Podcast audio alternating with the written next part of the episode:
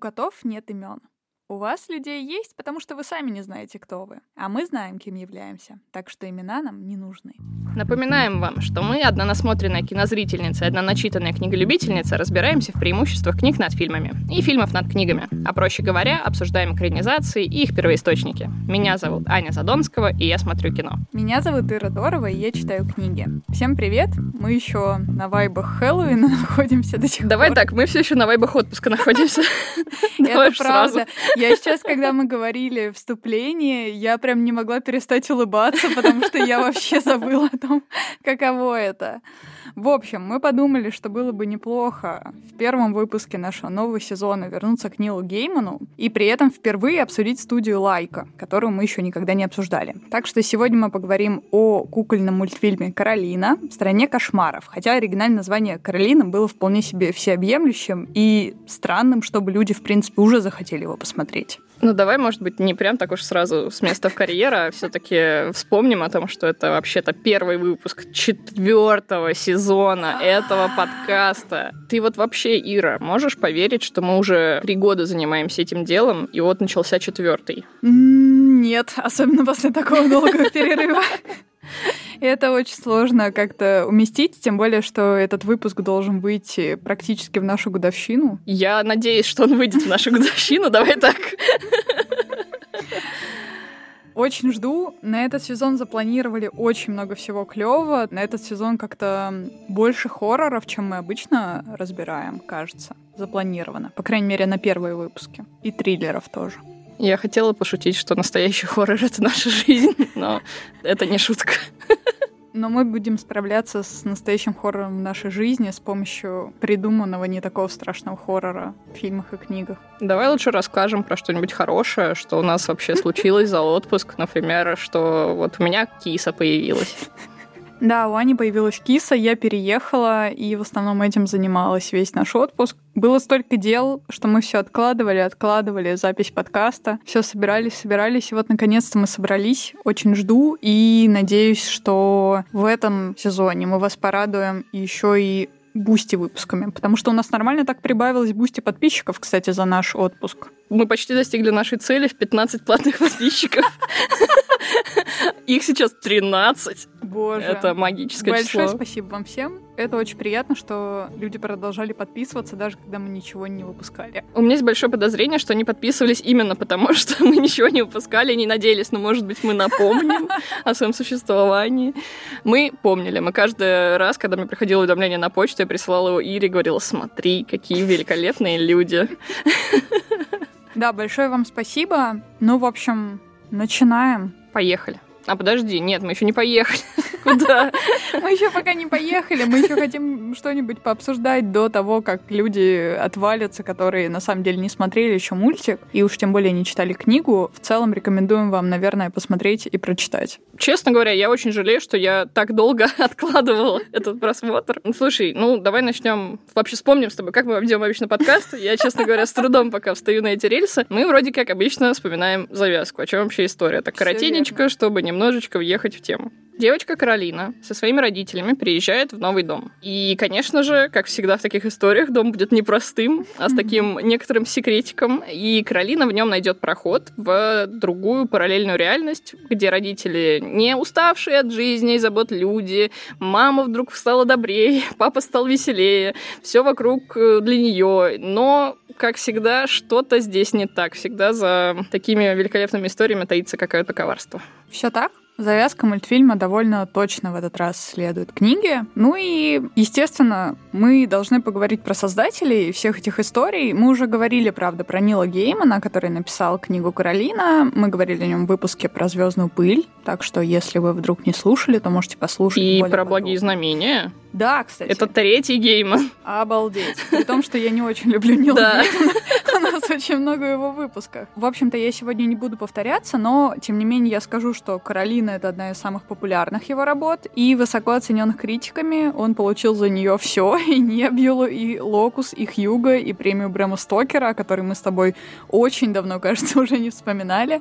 Но, тем не менее, он и ее получил тоже. Как ни странно, не очень много интересной информации о Каролине можно найти в интернете, потому что Геймана чаще спрашивают его мнение о мультике, чем, собственно, его истории. И если вкратце говорить, то он считает Каролину достаточно простым произведением, и он абсолютно прав, но при этом права на экранизацию он не хотел просто так никому отдавать, хотя желающих было много. Мирамакс, например, ему предлагали за это несколько миллионов долларов, ну, не только за Каролину, конечно, за целый пакет прав сразу на несколько произведений, и им он, например, отказал. Но при этом он держал в уме Генри Селика после выхода «Кошмара перед Рождеством». И забавно, что вообще «Кошмар» в первую очередь все знают по Бертону, да, как бертоновский мультфильм. Но Гейман сказал, что он с первых же кадров, когда посмотрел его, понял, чей это на самом деле мультик. И именно Селику, как, например, тому же Мэтью Вону в случае «Звездной пылью», он очень легко дал добро на экранизацию, и он, как по мне, абсолютно не прогадал, потому что мультфильм книгу превосходит.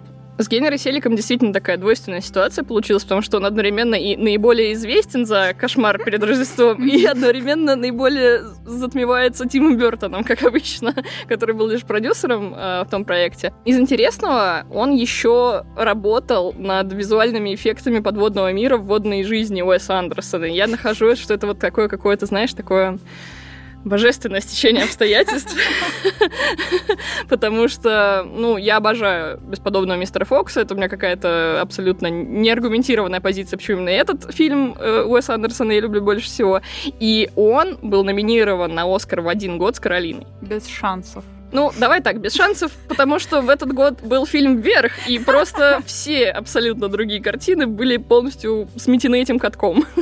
Да. Ну, я, честно говорю, не очень люблю фильм «Вверх», поэтому я считаю, что это не очень хорошо. Я согласна. Мне очень нравится, естественно, вот это самая известная как-то сегменция, не знаю, как назвать, секвенция. Завязочка, э, скажем так. Последовательность. Ну, в общем, сцена, естественно, про в самом начале фильма, но все продолжение я не фанат. Ну, вот как-то я не знаю. Я была, наверное, не в том возрасте, когда это все вышло. Я в этот момент хотела смотреть на Лис.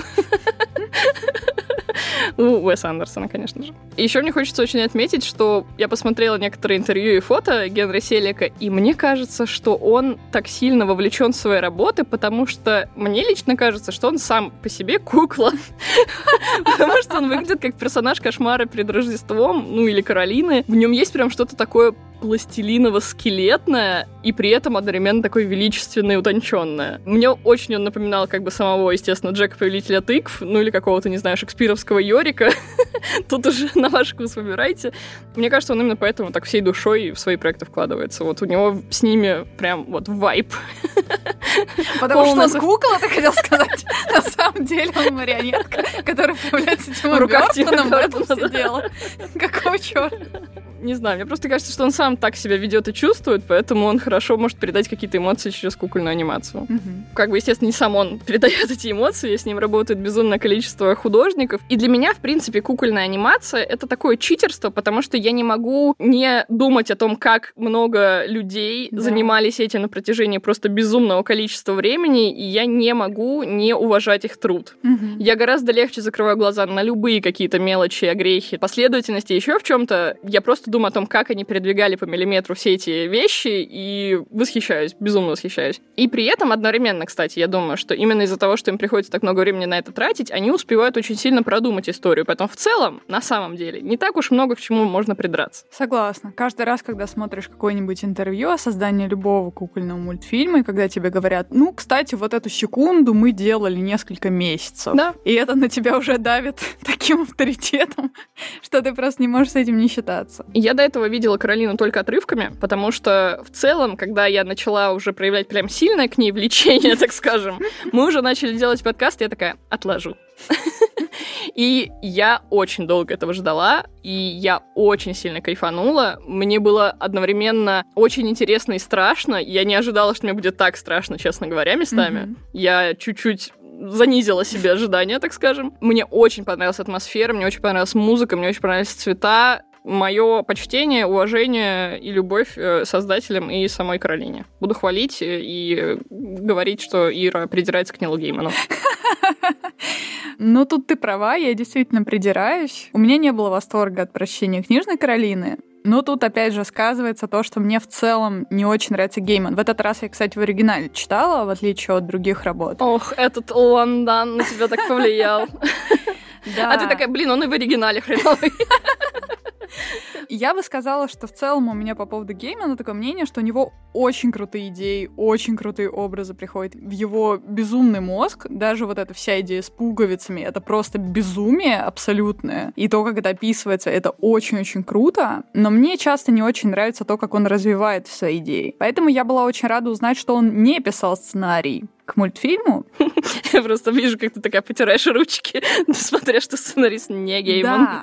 Да. То есть в любом случае оригинальная история, она много в себе интересного содержит, несмотря на простоту. Тут очень архетипичная сказка, что мне понравилось. Здесь есть отсылки на Пратчета для любителей Пратчета, как, собственно, и сам Нил Гейман, который был его фанатом. Есть здесь классный вайб Алисы в «Стране чудес», много отсылок на нее. И есть довольно такая прямолинейная мораль. И я считаю, что этот мультик действительно классно подойдет для детей, а вот для взрослых он покажется страшнее, чем он задумывался. Потому что есть здесь такие вещи, которые ты, наверное, в детстве не считаешь такими бессердечными, что ли, какими они являются. Ты имеешь в виду бессердечные вещи, такие как работа?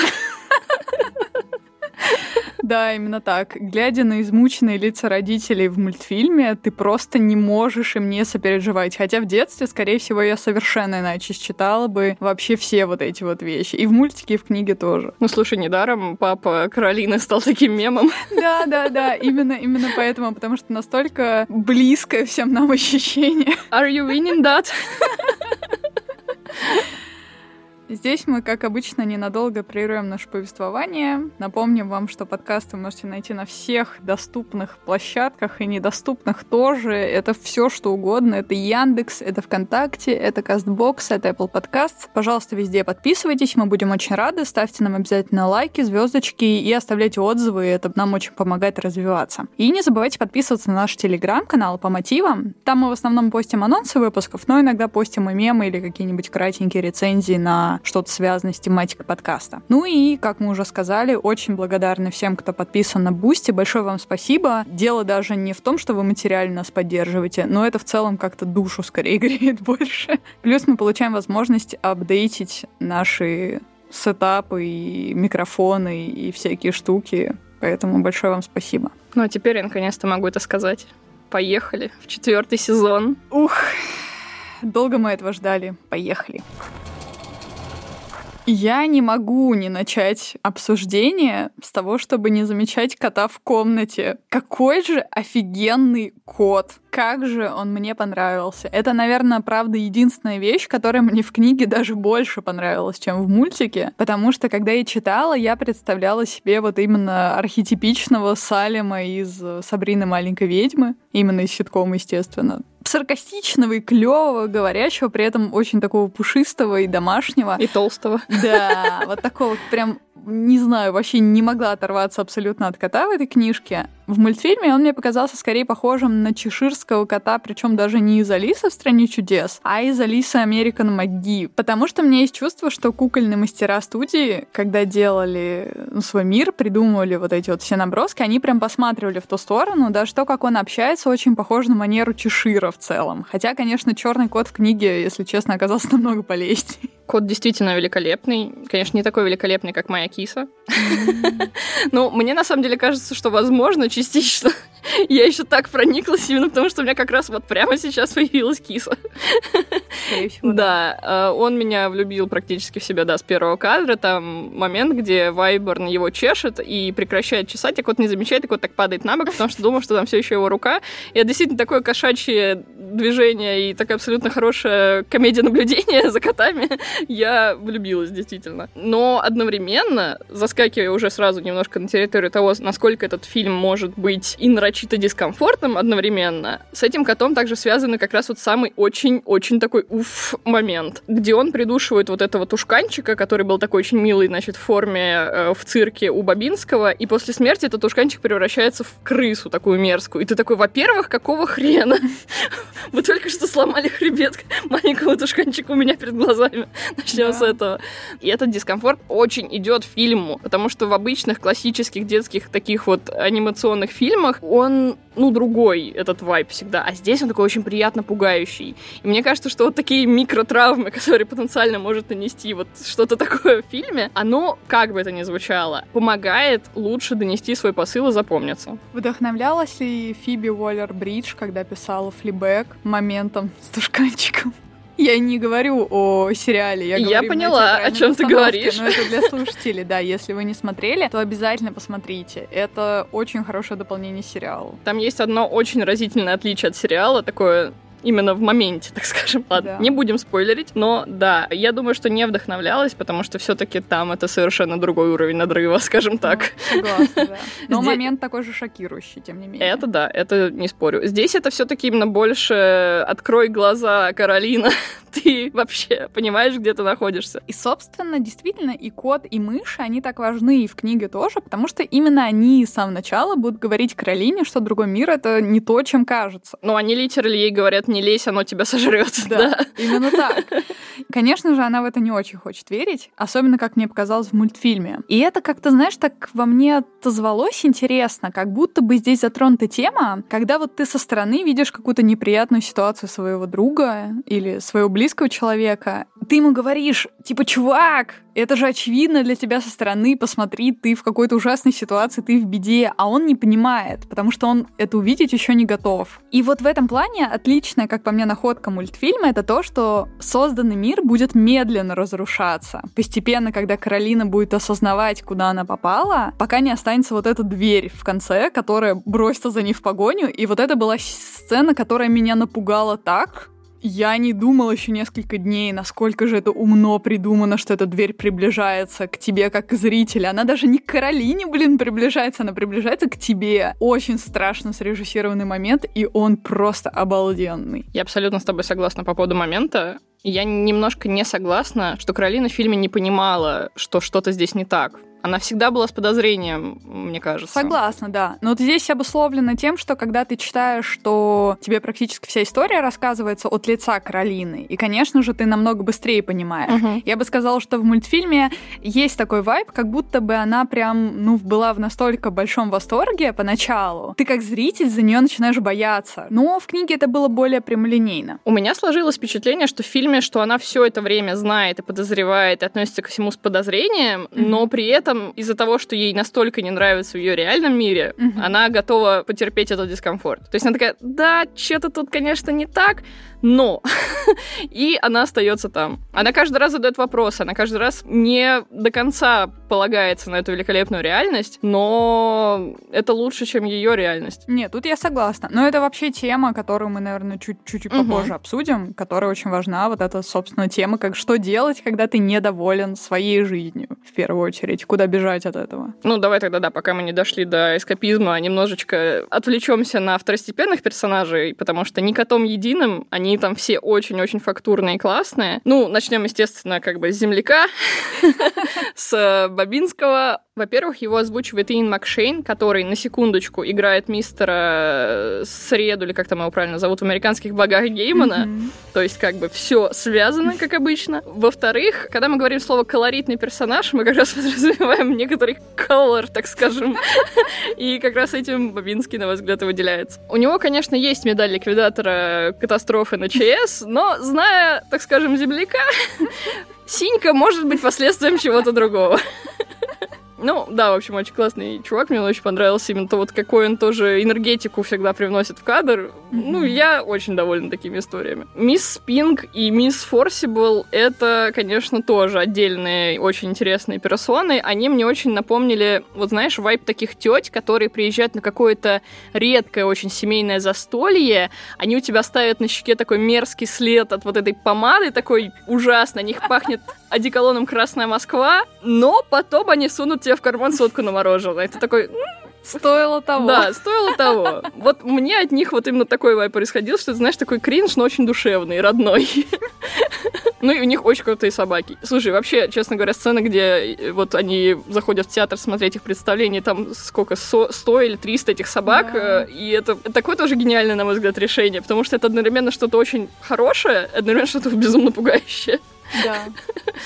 Ну вот как раз на теме персонажа я немножко в целом расхожусь не с тобой даже во мнениях, а в целом с этим мультфильмом. Немножко что... в целом, Ирина, расходитесь в показаниях.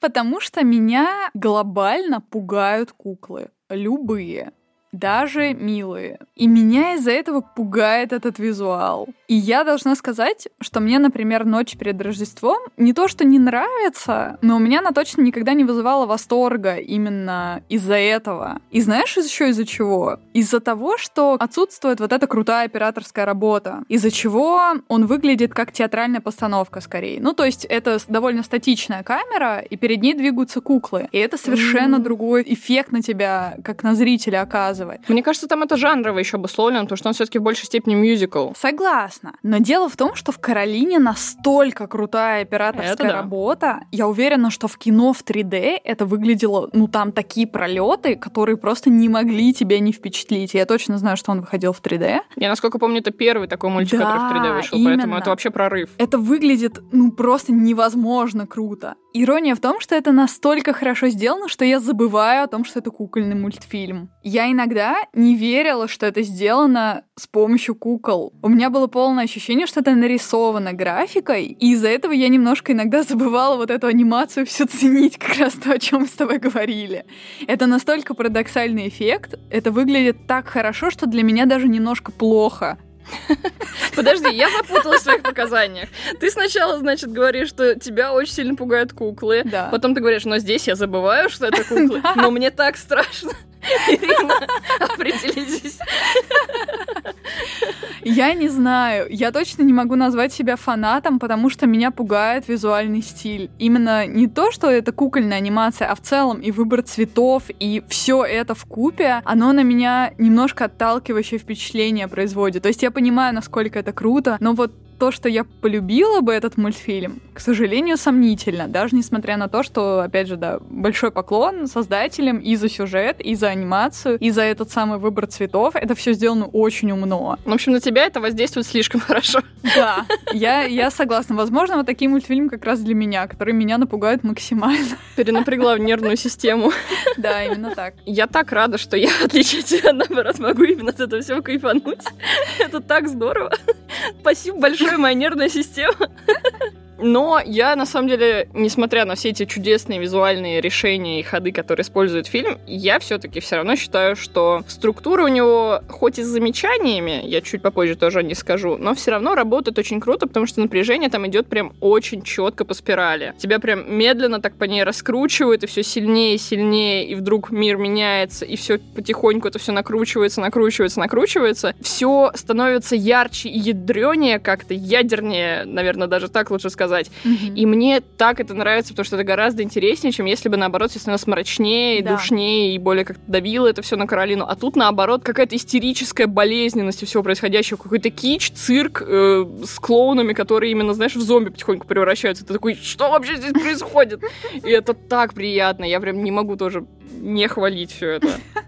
Я согласна, и мне в связи с этим как раз очень нравится вот эта самая тема побега от реальности, да, любого эскапизма, который нам, в принципе, всем свойственен в той или иной мере. Я не считаю, что это история о семейных каких-то проблемах, вот об этих задолбавшихся родителей бедных, которых все навалилось в один миг, и переезд, и сложный проект, и ты видишь это все, видишь, что они даже вещи до сих пор не разобрали, хотя живут там уже какое-то время, ты видишь, что у них фингалы под глазами замученные, бледные лица, и их, конечно, очень жаль. Но я все-таки считаю, что в целом эта история именно про тот эскапизм, который немножко перешел границы разумного. И здесь фильм далеко-далеко впереди по сравнению с книгой, потому что только визуально ты все эти полтона сможешь показать так, чтобы они были понятны без слов, и чтобы внимательный зритель особенно кайфанул, подмечая то, как этот мир меняется. И я очень кайфую с того, что нам с помощью таких простейших, на самом деле, приемов это доносят. Это такой важный посыл. При этом мне очень нравится, что это в фильме не проговаривается никогда напрямую никаким персонажем. То, что ты можешь принять свою жизнь с ее недостатками, с ее вот этими противными,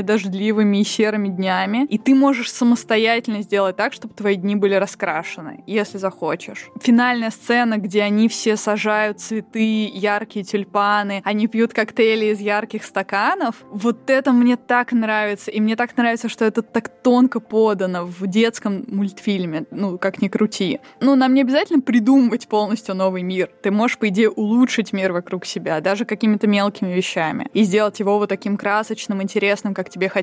Это мне еще в Паттерсоне Джима Джармуша очень запало в душу. Ты после него, в принципе, немножко по-другому на свою жизнь смотришь еще какое-то время. Ну, тут, знаешь, можно, если захотеть начать прикапываться, что, ну, Каролине просто надо было дождаться, пока, во-первых, в Орегоне появится солнце, что примерно, ну, как в Питере, как бы все знают, что это тот же штат, где рядом и сумерки, и Gravity Falls, это все оттуда, и всегда там серо, так скажем.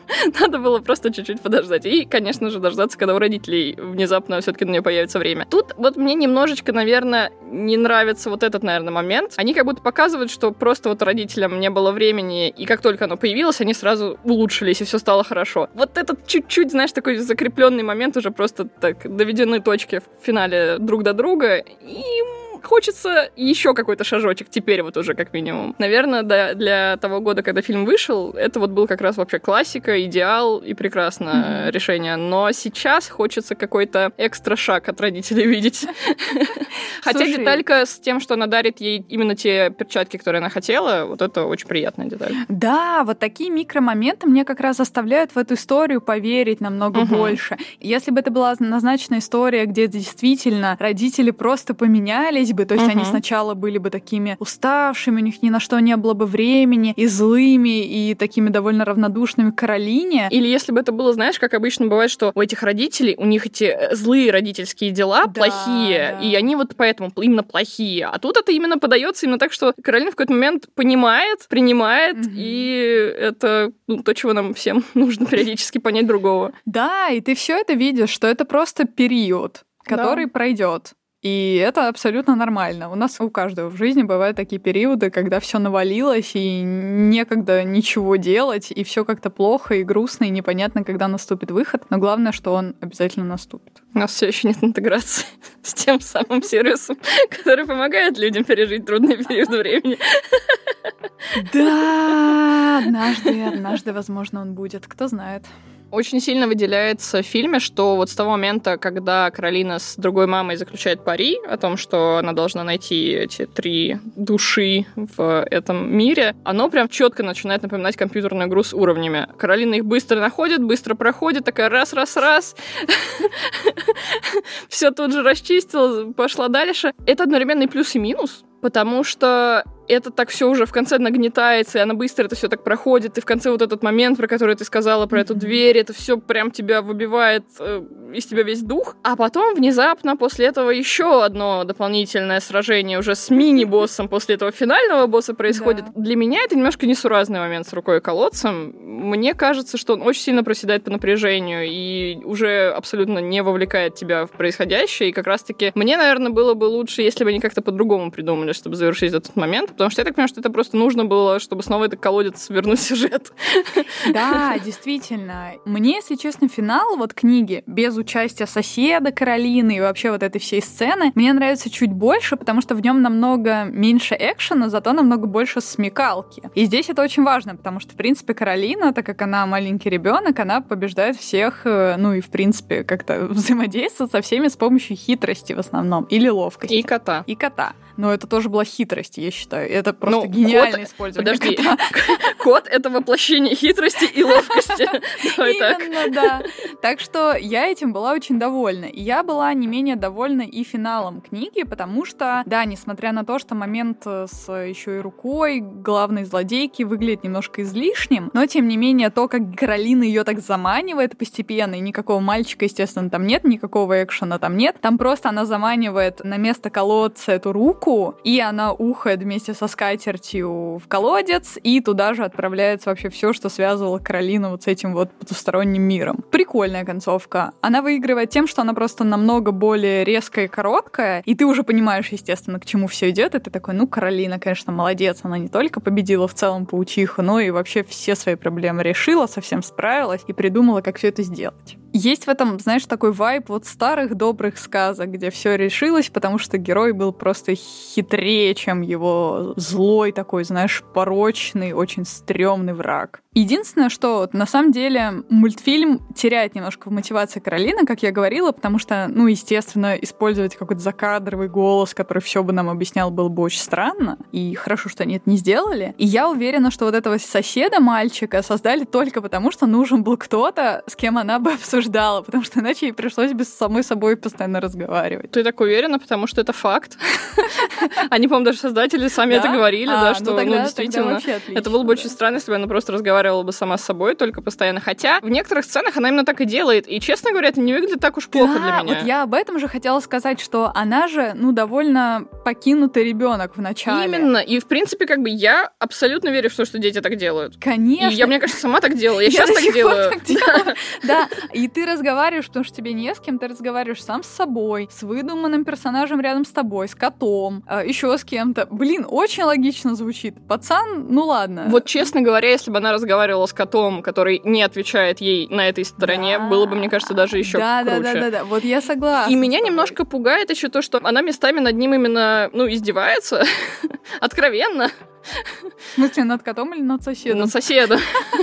Меня немножко отторгает в ней. Я хочу, чтобы она была хулиганкой какой-то такой немножко забиякой, но не жестокой. Да, но с другой стороны, сколько там Каролине, 11 или 10 лет, ну насколько я помню по сюжету. Ну. И, наверное, в этом возрасте простительно, что она хочет поиздеваться над мальчишками. Да, я, я согласна, это принимается к обсуждению.